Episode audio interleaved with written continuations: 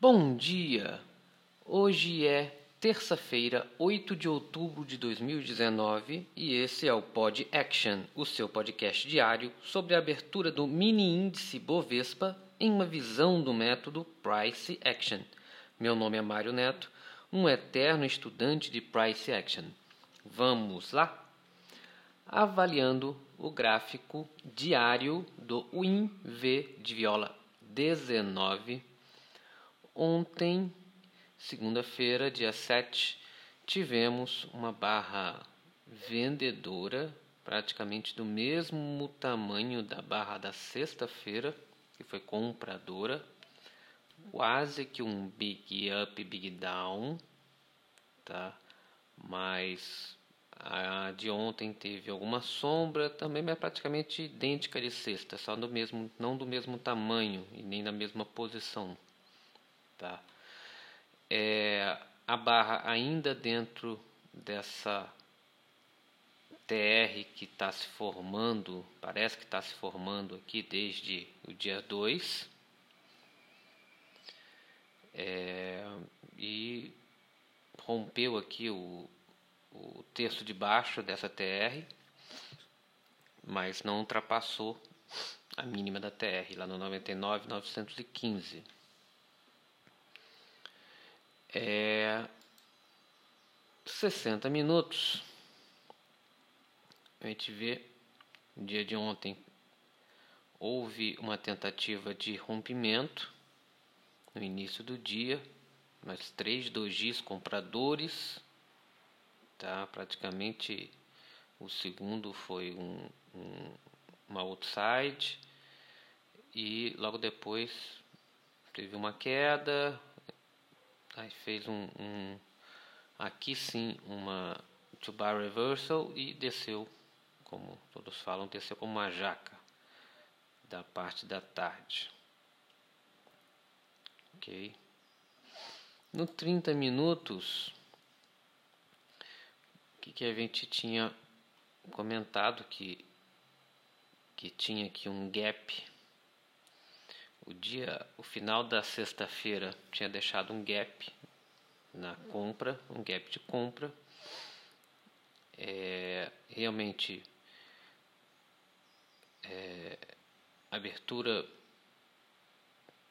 para vocês observarem aqui da barra tanto da barra das 11 horas até a barra das 13 horas, tá? Quem acreditou nesse rompimento, nesses dois magnetos, realmente foi uma falha de rompimento lá em cima e ele veio aqui embaixo e foi onde inclusive onde ele parou um pouco até fazer a queda da tarde. No 15 minutos a gente colocou aqui no 15 minutos que tinha um magneto muito forte no 101.990, tá? E foi exatamente a abertura respeitou, ele fez um segundo toque foi lá em cima fazer a falha de rompimento, depois desceu e tentou romper novamente, virou um, um, um, uma resistência antes dele cair. Então esse magneto realmente ele foi muito respeitado no dia de ontem. E nos cinco minutos, nos cinco minutos, vamos ver se deixou alguma coisa. A gente ainda está nessa TR, e no gráfico dos 5 minutos, praticamente essa descida, como eu falei, aqui nos 5 minutos eu tinha comentado que tinha um, essa mínima da tarde de, de sexta-feira era um, um, magneto, um magneto importante. Dá para se observar que, que nesse nesse preço? Hum, nesse preço tá é, o, o tipo, foi exatamente onde onde parou aqui às 13h50 no 101 240 no preço que eu tinha falado ontem na sexta-feira quer dizer não ontem desculpe Tá? Então foi onde ele tocou, tocou nesse preço, subiu e depois ele desceu totalmente. Tá? É, previsões para hoje,